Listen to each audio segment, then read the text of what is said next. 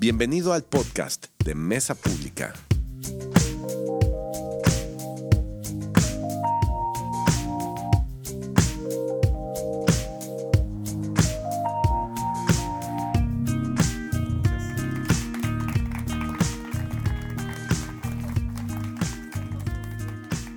Pues muchas gracias.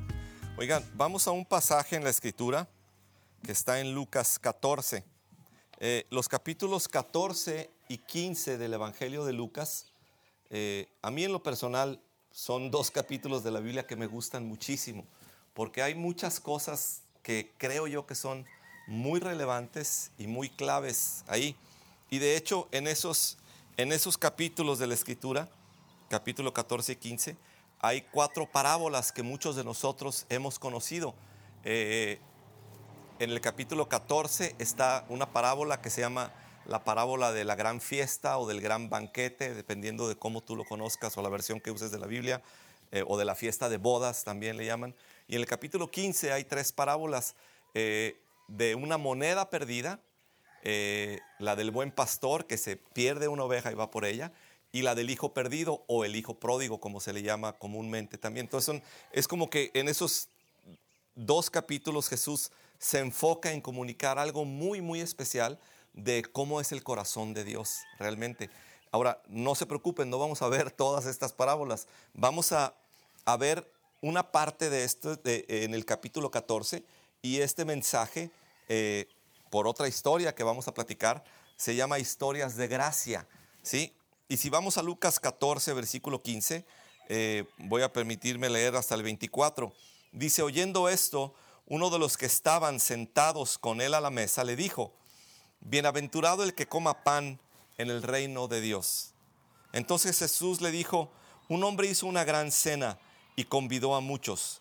Y a la hora de la cena envió a su siervo a decir a los convidados, venid que ya todo está preparado. Y todos a una comenzaron a excusarse. El primero dijo, he comprado una hacienda y necesito ir a verla. Te ruego que me excuses. Otro dijo, he comprado cinco yuntas de bueyes y voy a probarlos. Te ruego que me excuses. Y otro dijo, acabo de casarme y por tanto no puedo ir. Vuelto el siervo hizo saber estas cosas a su señor. Entonces, enojado el padre de familia, dijo a su siervo, ve pronto por las plazas y las calles de la ciudad y trae acá a los pobres, a los mancos, a los cojos y los ciegos. Y dijo el, y dijo el siervo, Señor, ya se ha hecho como mandaste, y aún hay lugar. Dijo el Señor al siervo, ve por los caminos y por los vallados, y fuérzalos a entrar para que se llene mi casa. Porque os digo que ninguno de aquellos hombres que fueron convidados gustará mi cena. Vamos a orar juntos, ¿sale? Padre, te pedimos que tu palabra nos haga mucho bien el día de hoy. Tu palabra nos instruya, pero mucho más allá, nos transforme nuestra manera de, de pensar, nos transforme el corazón, nos transforme nuestra manera de vivir, nos transforme la manera de abrazar a otros, Padre, y extender tu amor. Ven con tu espíritu esta mañana, Señor, y revela las cosas que tú quieres hacer. Háblanos, te lo pedimos. Háblame, dile a Dios ahí donde estás, dile, Dios, háblame. Háblame hoy, Señor. Quiero, quiero oírte, quiero escucharte, Señor. En el nombre de Jesús, Padre. Amén. Amén. Ahora, Jesús está, el, el contexto es un banquete. Jesús está en una fiesta y está sentado con un grupo de líderes religiosos o de fariseos. Y cuando están ahí comiendo, Jesús les platica de otro banquete, que es el que acabamos de leer, pero un banquete con mucha más relevancia. Pero que por lo que dice antes, si te fijaste, la historia empieza oyendo esto, uno de los que estaban sentados dijo, ¿qué fue lo que escuchó este que dijo? ¿Sí? Este, esta persona, lo que escuchó antes, en los primeros versículos del capítulo 14, es que Jesús les está diciendo, miren, les dice a los fariseos, que eran gente importante, gente con influencia, gente con conocimiento de Dios o de la ley de Dios. Y dice, miren, cuando ustedes vayan a un banquete así como este, no se sienten en los lugares de hasta adelante. ¿Por qué? Porque te podría suceder que tú veniste y te acomodaste hasta adelante y llega el anfitrión y te dice, ¿sabes qué? Ya llegó alguien que es más importante que tú, pásale para atrás. Y entonces te vas a morir de la vergüenza. No hagas eso. Siéntate atrás y es mejor que el anfitrión llegue y te diga, oye, pásale para acá, entonces te vas a sentir honrado. Ahora, eso nada tiene que ver, nada, absolutamente nada, tiene que ver con qué lugar te sientas aquí en la iglesia. Sale, no digas, no, hasta atrás no, digo, hasta adelante no, para mejor que a mí me llamen. No, o sea, no se trata de eso. Jesús le está diciendo, o sea, trata de no exaltarte a ti mismo, básicamente. Y luego le dice, y aparte, cuando hagas un banquete de estos, no invites a aquellos que te pueden recompensar invitándote luego ellos a ti a su fiesta. Ya voy a invitar a fulanita porque ella hace unas fiestas buenísimas, así cuando haga fiesta me va a invitar. No hagas eso. ¿Sí? Más bien les dice Jesús, a quien tienes que invitar es a este grupo de personas, a los pobres, a los cojos, a los mancos y a los ciegos. Ese es el trasfondo. Oyendo esto, es que el cuate dijo, bienaventurado el que coma pan en el reino de Dios. Entonces, Jesús, Jesús en este contexto se brinca a hablarles de otro banquete muchísimo más importante. ¿sí? Eh, un banquete al cual estos hombres, por sus razones, inclusive razones religiosas, ellos estaban rechazando. Jesucristo vino, a lo que vino Jesús es, abrirnos el camino al Padre, es abrirnos el camino del reino de Dios. Es, es, o sea, realmente Jesús a lo que vino es a que conociéramos a Dios como Padre. Hasta la llegada de Jesús, nadie le había llamado a Dios Padre. De hecho, hasta el día de hoy, el pueblo de Israel no le llama a Dios Padre. Ellos siguen usando, ¿sí?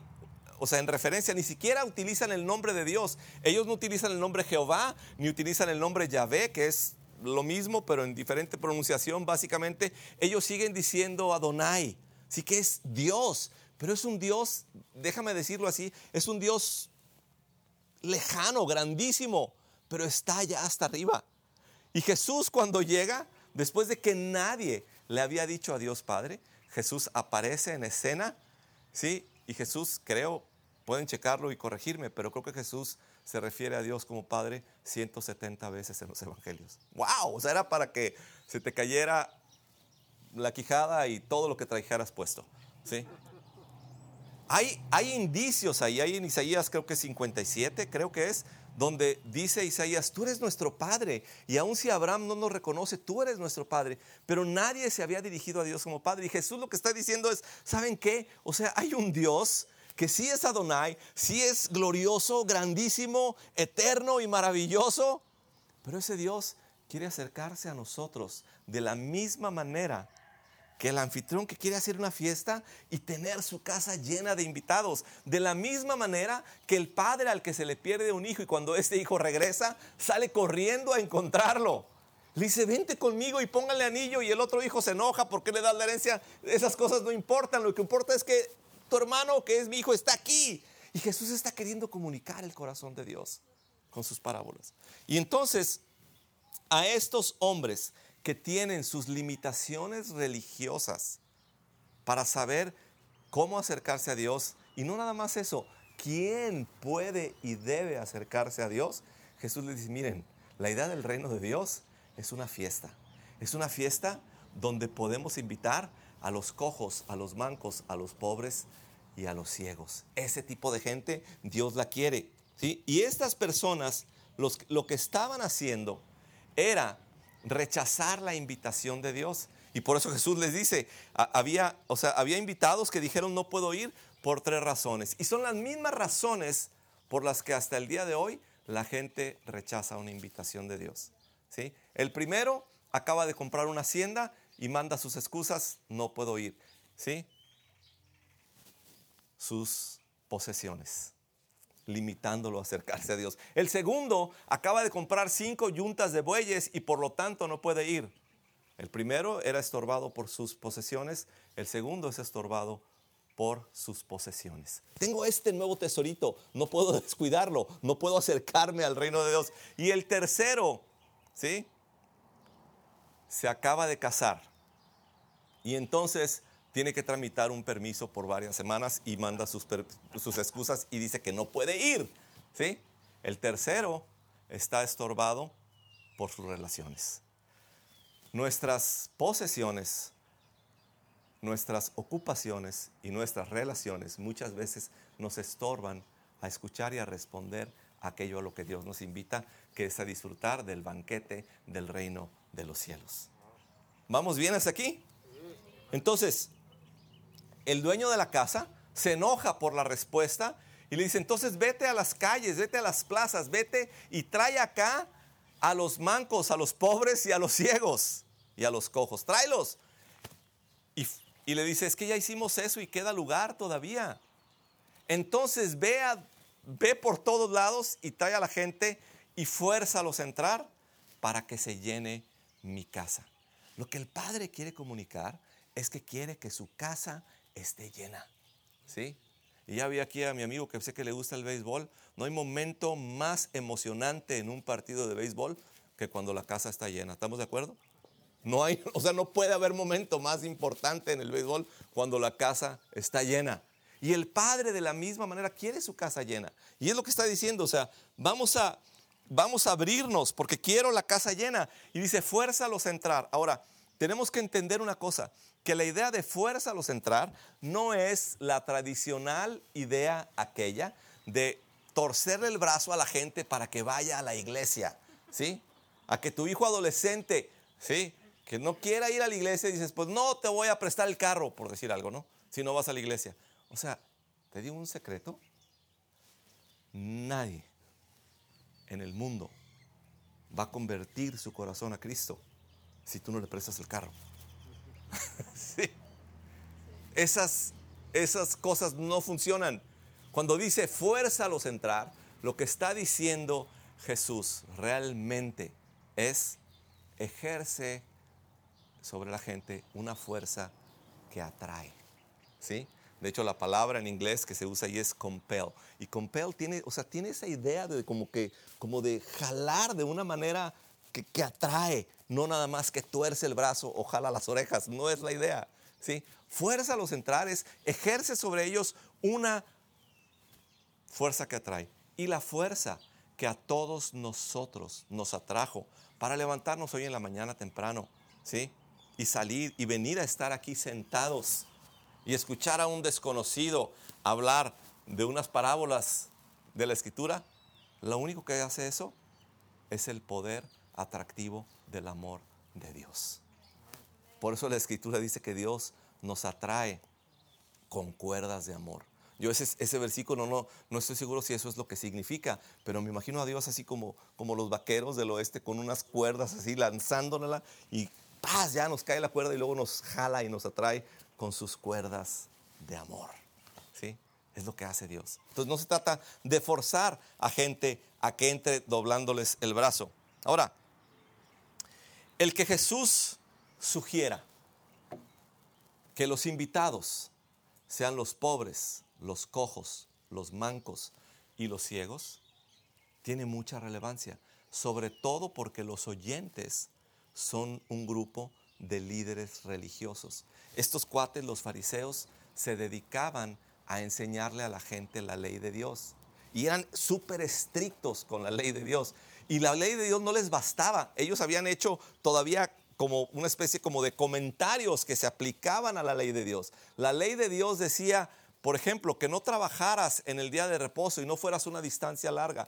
Ellos habían, o sea, se habían metido a detallar, ok, ¿cuánto es el camino que se puede caminar y que te podemos permitir caminar? De hecho, por ahí en los evangelios se dice ahí que Jesús anduvo el camino de un día de reposo. A lo mejor te has encontrado con ese versículo. O sea, había leyes para todo tipo de cosas. Pero estos cuates conocían perfectamente la ley y cuando escuchan a Jesús decir, invita a los pobres, a los cojos, a los mancos, a los ciegos, seguramente ellos pensaron en el libro de Levítico, que es parte de la ley de Dios. Y en el Levítico 21, fíjate nada más lo que dice la escritura. El Señor le ordenó a Moisés que le dijera a Aarón, ninguno de tus descendientes que tenga defecto físico deberá acercarse jamás. Ninguno de tus descendientes que tenga defecto físico deberá acercarse jamás a su Dios para presentarle la ofrenda de pan. En efecto, no deberá, no deberá acercarse nadie que tenga algún defecto físico, ninguno que sea ciego, cojo, mutilado, deforme, lisiado de pies o manos, jorobado o enano, o que tenga sarna o tiña, o cataratas en los ojos, o que haya sido castrado. O sea, imagínate, la ley decía que este tipo de personas, cojos, ciegos, mancos, etcétera, aún los chaparritos, ¿sí? No deberían acercarse a Dios. Cuando los fariseos escuchan a Jesús diciendo, invita a este tipo de personas, ellos han dicho, espérate, o sea, espérame, no, no, no, no, no, no, no. ¿Cómo? Si esos son los que no deben de venir. Y Jesús dice, sí, sí, sí, sí, sí, esos que no deberían de venir son los que hoy no solamente son aceptados, sino que son invitados al banquete del reino de los cielos. Es increíble la amplitud del corazón de Dios. Es, o sea, es increíble porque lo que Dios está diciendo es, mira, mi corazón está tan abierto que el cojo, el enano, el ciego, etcétera, etcétera, ¿sí? Puede acercarse, aun cuando la ley decía que no podían acercarse. En otras palabras, las personas que antes hubieran tenido vergüenza por acercarse a Dios, ahora son invitadas a la mesa. ¿Recuerdas la mujer que tenía el flujo de sangre? Por creo que 18 años eran. ¿Sí? ¿Te acuerdas cómo se acercó esta mujer a, Jesús a tocarlo? Se acercó entre la multitud sin que, nadie la, sin que nadie la viera, sin que nadie la viera y se acercó y tocó el manto de Jesús. ¿Te acuerdas? Y Jesús voltea y dice, ¿quién me ha tocado? Y los discípulos dicen, ¿cómo dices quién te ha tocado? O sea, estás viendo que venimos aquí como en el metro de la Ciudad de México y tú me preguntas quién te tocó. ¿Sí? Y la mujer se acerca muerta de la pena. ¿Por qué? Porque la ley también decía que una mujer, ¿sí? En su periodo menstrual no podía acercarse a Dios porque era impura. Y esta mujer decía, ¿qué tan impura estaré yo? No nada más por unos días, sino por 18 años. Pero necesito a este Jesús. ¿Sí? Y de ahí su vergüenza. Y lo que Jesús está comunicando es las personas que por sus imperfecciones, por sus limitaciones, por sus pecados, por sus impurezas y por sus defectos físicos, antes no podían acercarse a Dios. Ahora lo que yo vengo es abrir la puerta y no nada más para ver quién se cuela, sino vengo para invitarlos personalmente a que vengan a mi mesa. Es lo que está diciendo Jesús. Ahora, lo interesante de esto es que esto que está Jesús platicando no es la primera vez en la historia de la escritura en que esto sucede. Alrededor de mil años antes de Jesús, un antepasado, un ancestro de Jesús, a quien Dios le había hecho promesas que a través de él iba a llegar siglos después el Mesías, Salvador del mundo, o sea, a través del cual iba a llegar Jesucristo, el rey David, este hombre había hecho un acto similar, con una invitación similar. Quiero que leamos la historia, ¿sale? En 2 de Samuel 9, versículo 1 al 13. Dijo David, aquí está el rey David, y dice, dijo David, ¿ha quedado alguno de la casa de Saúl a quien haga yo misericordia por amor de Jonatán? Y había un siervo de la casa de Saúl que se llamaba Siba, al cual llamaron para que viniese a David. Y el rey le dijo, ¿eres tú Siba? Y él respondió, sí, tu siervo. El rey le dijo, oye, ¿no ha quedado nadie de la casa de Saúl a quien haga yo misericordia de Dios? Y Siba respondió al rey, aún ha quedado, perdón, Alfred, me debo de quedar en un lugar, ¿verdad? ¿No? Yo y la tecnología, de veras, no nos llevamos absolutamente nada bien. Y yo y los que manejan la tecnología tampoco nos llevamos muy bien porque les echo a perder todo el circo. Perdónenme, por favor. Y yo no sé dónde iba, pero... Ok, Siba. No, no, perdón, yo, Alfred.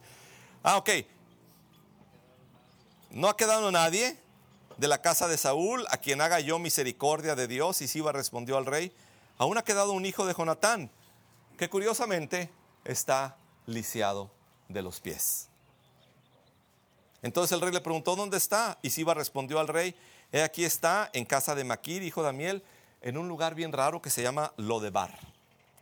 Entonces envió el rey David y le trajo a la casa de Maquir, hijo de Amiel, de este lugar, Lodebar.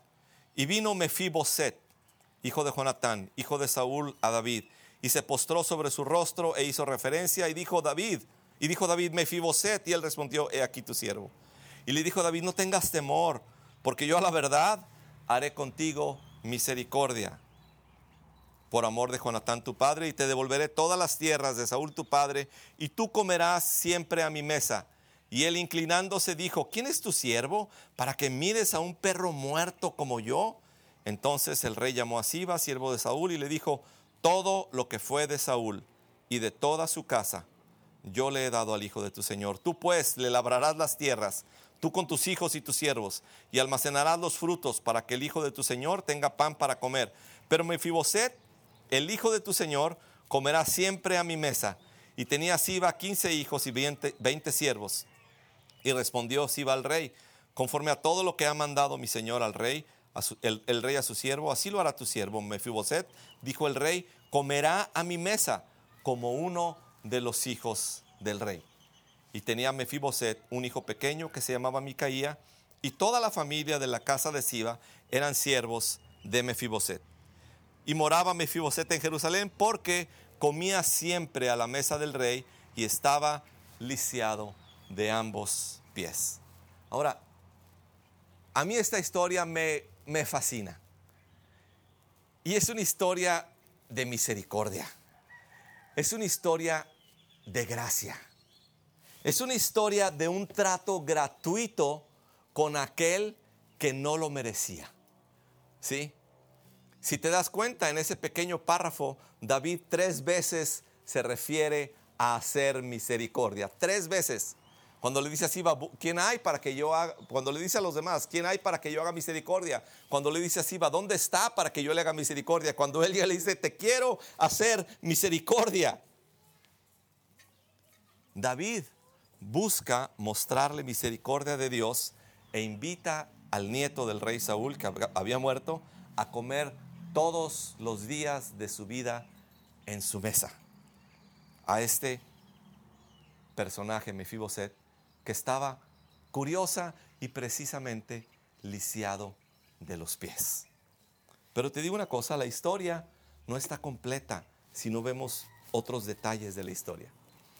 Estamos en el capítulo 10, perdón, el capítulo 9. Si nos regresamos al capítulo 5 de Segunda de Samuel, sucede algo interesante. Cuando David llega a tomar la ciudad de Jerusalén de los jebuseos, que eran las personas que ahí habitaban, pasa algo muy interesante. Lanza David este clamor en 2 de Samuel 5:8. Aquel día David dijo: Todo el que vaya a matar a los jebuseos, que suba por el acueducto para alcanzar a los cojos y a los ciegos. Los aborrezco. De ahí viene el dicho, los ciegos y los cojos no entrarán en el palacio cuatro capítulos de la Biblia antes de que David invite a Mefiboset a sentarse todos los días en su mesa, lo que está diciendo es, oigan, a la hora de tomar la ciudad, a la hora de matar a los jebuseos, vayan detrás de los cojos y de los ciegos, porque yo los aborrezco. Y de ahí sale un dicho, los cojos y los ciegos no entrarán en el palacio. ¿Qué es lo que sucedió? Del capítulo 5, aborreciendo y queriendo matar a los cojos y a los ciegos. En el capítulo 5 al capítulo 9, David diciendo, por favor traigan a este cojo, a este lisiado de los pies, tráiganlo porque lo quiero aquí en mi mesa y va a comer todos los días de su vida, va a comer conmigo. ¿Qué es lo que sucedió entre el capítulo 5 y entre el capítulo 9?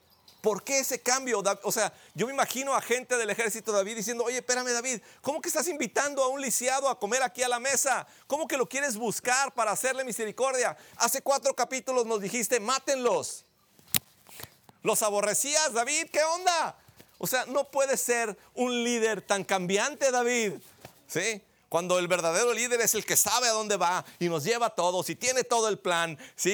Y, si tú quieres guiarnos, David, debes de ser un líder que tiene así todo el plan eh, por el siguiente 15 años y cada paso. No, David dice, no, no, eso no, para mí ya no puede existir, dice David.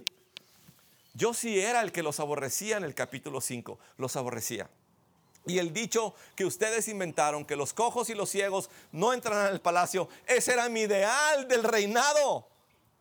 Un reinado perfecto, sin gente como esa. ¿Sí? Pero lo que me sucedió es que en el capítulo 7, dice el rey David, en el capítulo 7 yo tuve un encuentro con Dios. Y si tú lees el capítulo 7, David tiene un, un encuentro con Dios increíble.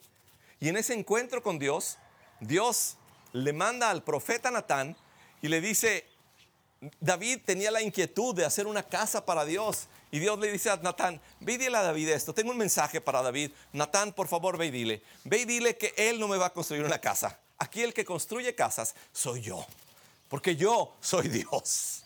Yo no necesito, David, que tú seas quien me construya a mí una casa. Yo te voy a construir a ti una casa, David. Y no nada más eso. De tu descendencia va a salir el siguiente rey de Israel. ¡Wow! O sea, Dios, me vas a dar una casa. Y aparte, mi hijo va a ser rey también. Salomón, no me digas eso, Dios. Y Dios le dice, hay algo más. No nada más un rey.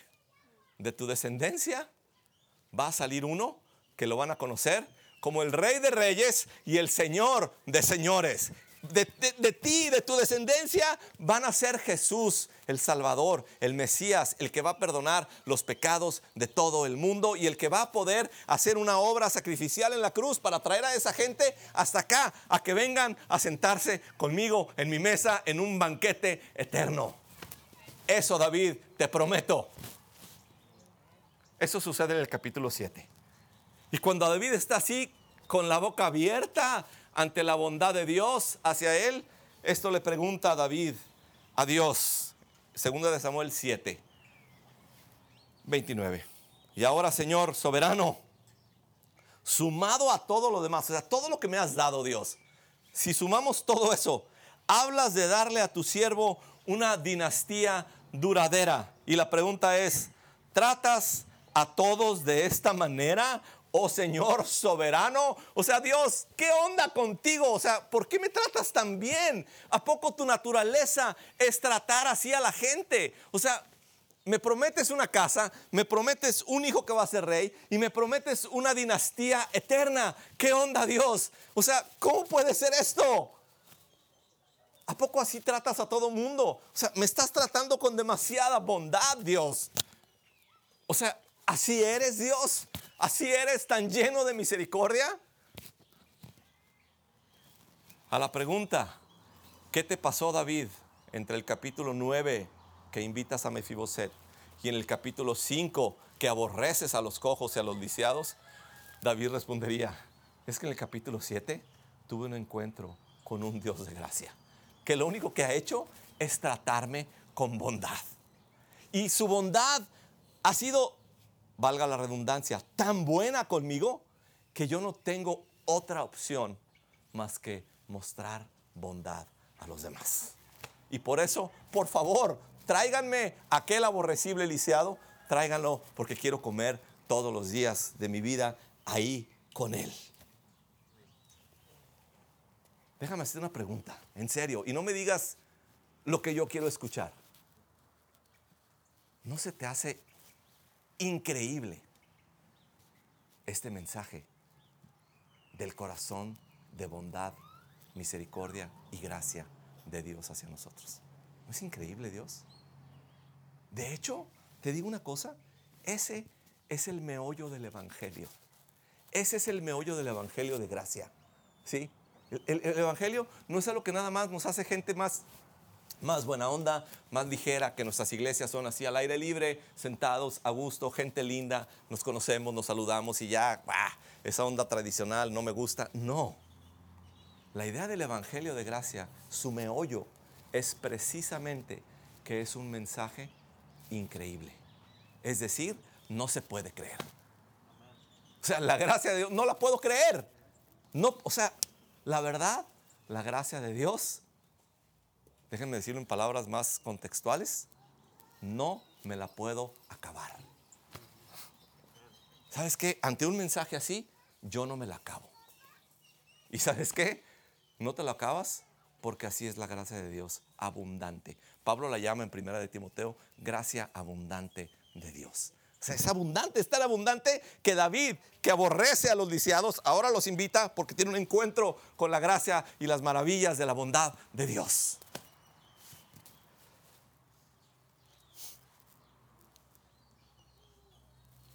Es tan increíble el mensaje del amor de Dios que por eso muchas veces algunos de nosotros nos encontramos diciendo, tal vez tú no, pero a mí me acaba de pasar en el camino para acá, me acaba de pasar, ¿sí?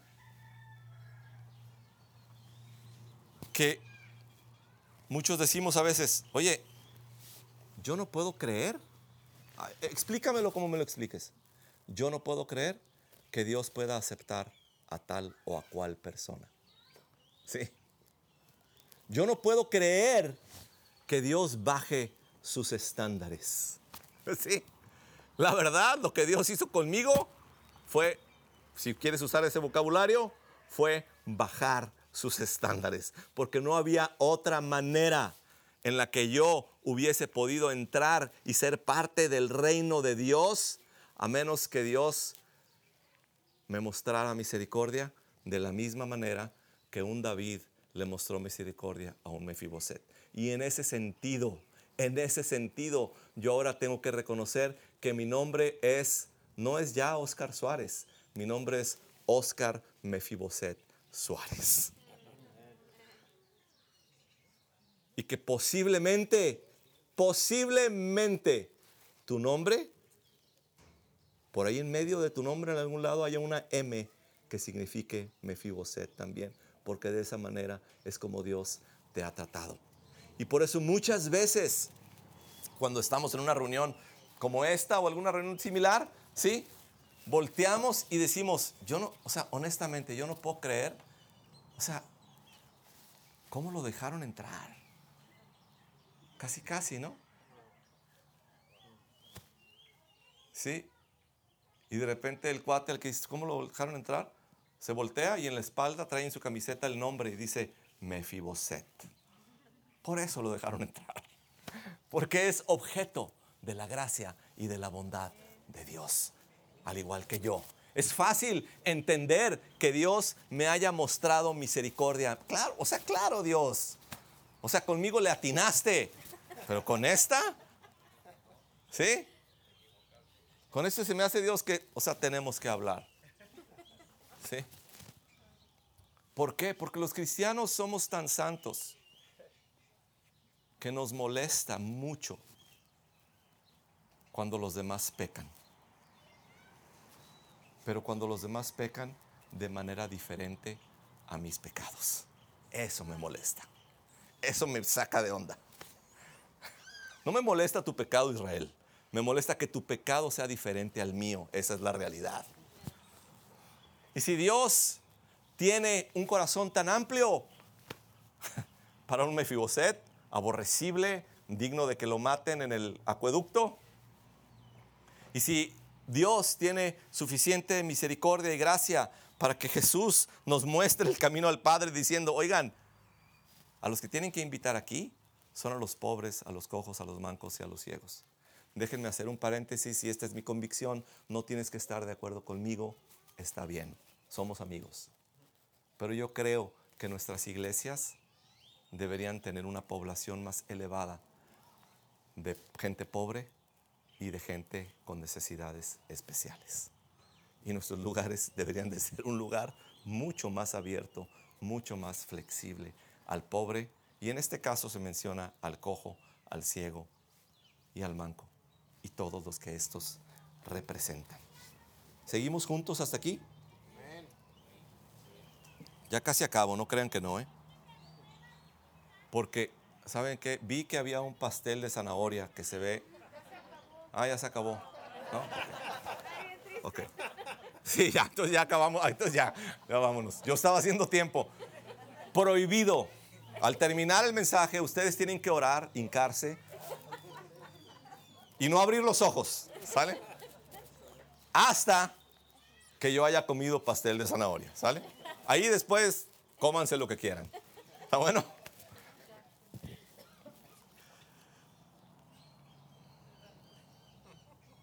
Por cierto, no quiero que se me olvide esto. Es importante. Por cierto, Mefiboset lo que significa es destructor de la vergüenza. Híjole. O sea, Y es eso es lo que hace Jesús conmigo. Destruye mi vergüenza. Porque, ah, eso es todo, José Antonio, gracias. Tú no necesitas orar al final, puedes.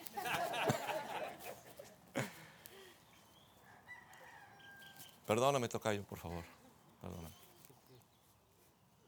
Jesucristo lo que hace es venir a destruir nuestra vergüenza. No tienes que contestarme. No tienes que contestarme. Pero es posible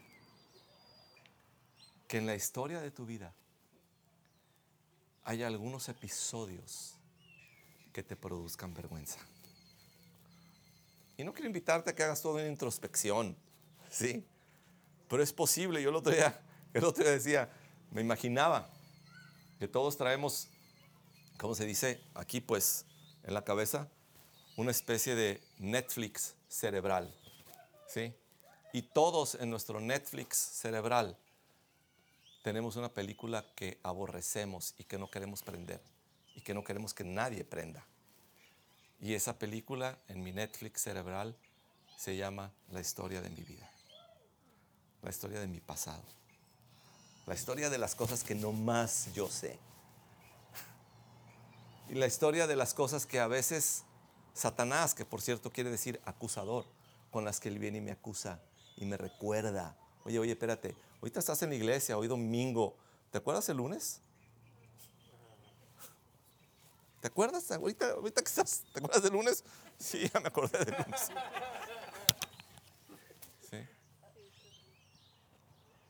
¿Te acuerdas hace cinco años? Lo que Jesucristo hace conmigo, contigo, como Mefiboset, es que viene y destruye nuestra vergüenza. Y la vergüenza que teníamos por no poder acercarnos a Dios, por ser cojos, ciegos, mancos, enanos, toda la lista, sordos, o pecadores, o rebeldes, o etcétera, etcétera esa historia que no nos permitía acercarnos al banquete, ahora dice, está destruida porque el Evangelio tiene un poder destructor de la vergüenza. Y si hay cosas en tu vida de las cuales te avergüenzas, lo único que hay que hacer es presentarlas a la cruz de Cristo y decir, Señor, aquí vengo con esto, aquí vengo con esto tan vergonzoso. No sé si sabías. Y Jesús se ríe de mí. Dice, ¿cómo crees que no sabía? O sea, neta, ¿crees que no sabía? Claro que sabía. Pero qué bueno que lo traes para destruirlo. Así, destruir, destrozarlo completamente. Porque tú, nos dice Jesús, yo sé que tú eres el que vivía en Lodebar, en ese lugar tan raro de pronunciar, Lodebar. Que el significado bíblico de Lodebar es dolor miseria, tristeza, oscuridad, soledad y desesperanza. O sea, ¿qué te parece dónde vivía, lo de, dónde vivía Mefiboset? O sea, el lugar significa dolor, miseria, tristeza, oscuridad, soledad y desesperanza, un estado espiritual de los despojados de fe. ¿No se parece a tu vida antes de recibir aquella invitación al gran banquete de bodas con Cristo Jesús. Eso es, amigos. También se hace referencia a esta ciudad como con el nombre de Debir. Este era un lugar sin condiciones para vivir digna y humanamente. Antes de Cristo, en el capítulo 5 de Segunda de Samuel, que yo no podía entrar al palacio, que me iban a agarrar por ciego, cojo y todo lo que quieras en tu lista personal, acá en tu Netflix. Sí, vivíamos en lo de bar. Dolor, tristeza, miseria, desesperanza. En el capítulo 9 somos invitados a comer todos los días a la mesa del Rey de Reyes y del Señor de Señores. Y la única razón es porque en el capítulo 7 existe un Dios lleno de misericordia que dice, no me importa lo que hayas hecho, quiero destruir tu vergüenza. Oye, imagínate a David en su conversación con Dios. Oye Dios, pero acuérdate quién soy yo. Sí, claro que me acuerdo. De hecho, Dios, Tengo un hijo fuera del matrimonio. Claro que me acuerdo. Pero he hecho un pacto de amor contigo y lo voy a mantener por generaciones y generaciones.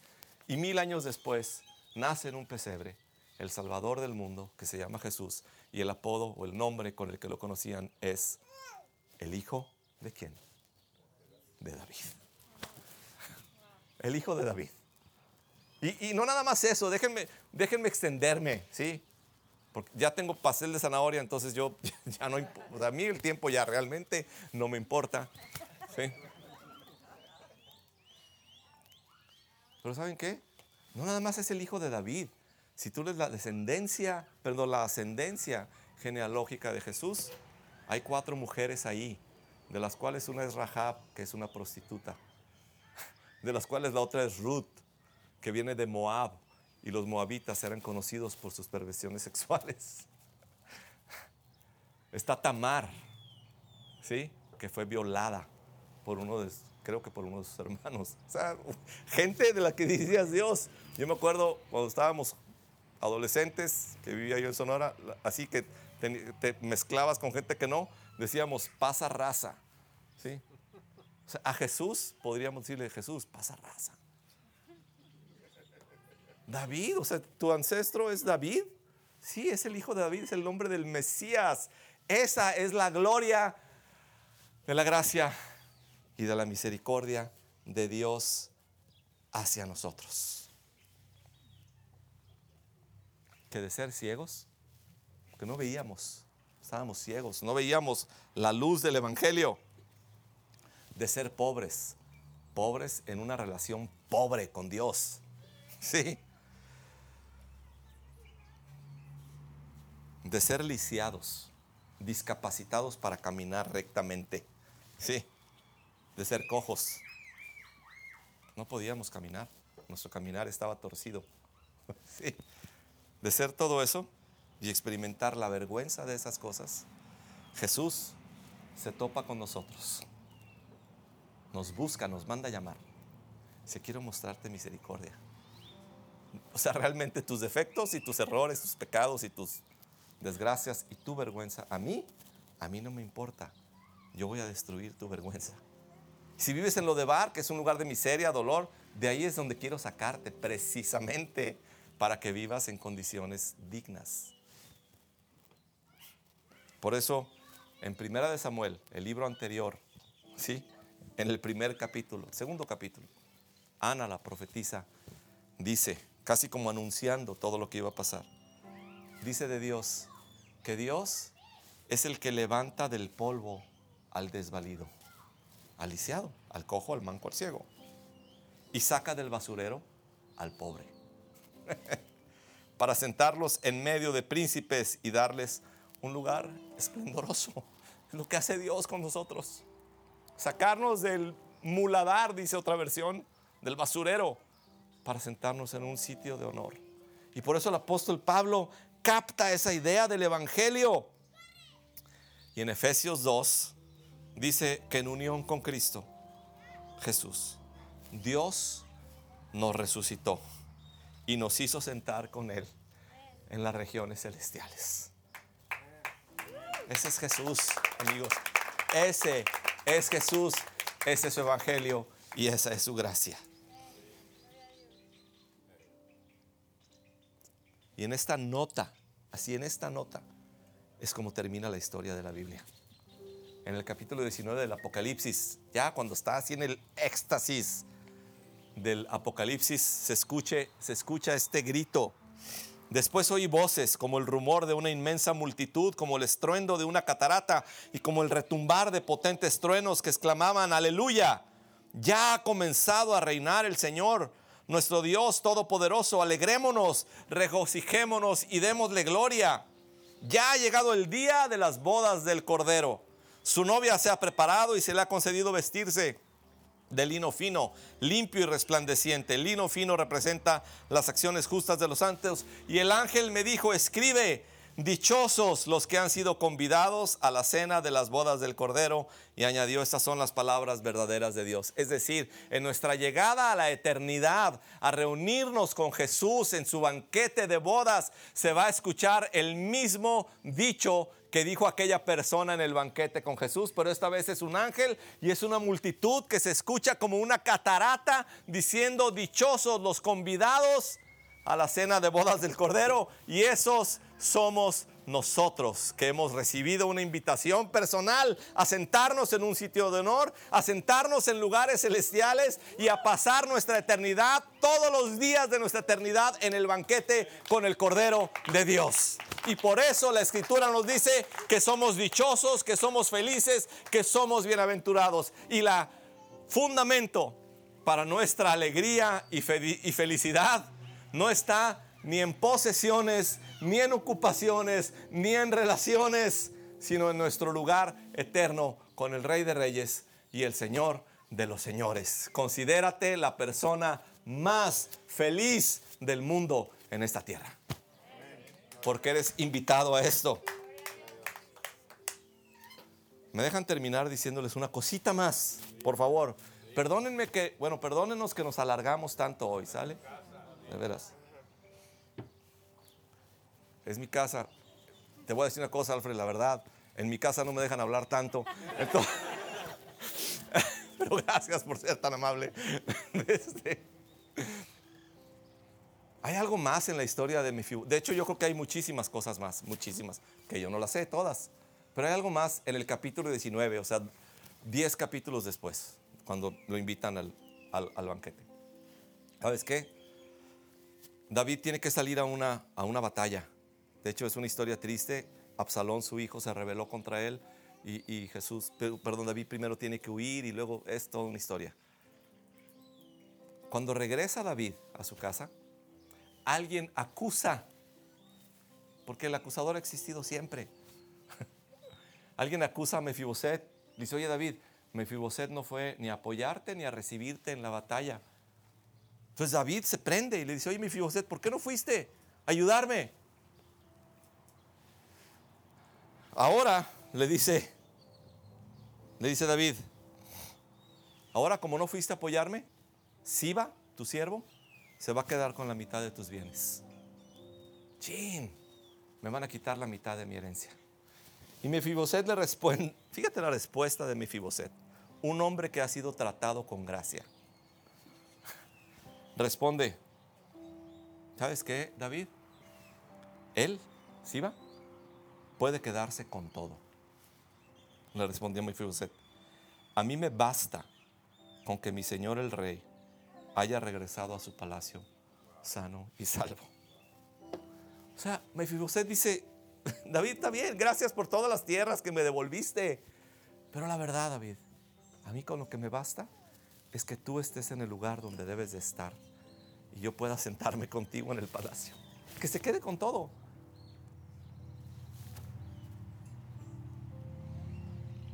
Eso significa que la herencia que tenemos en Cristo Jesús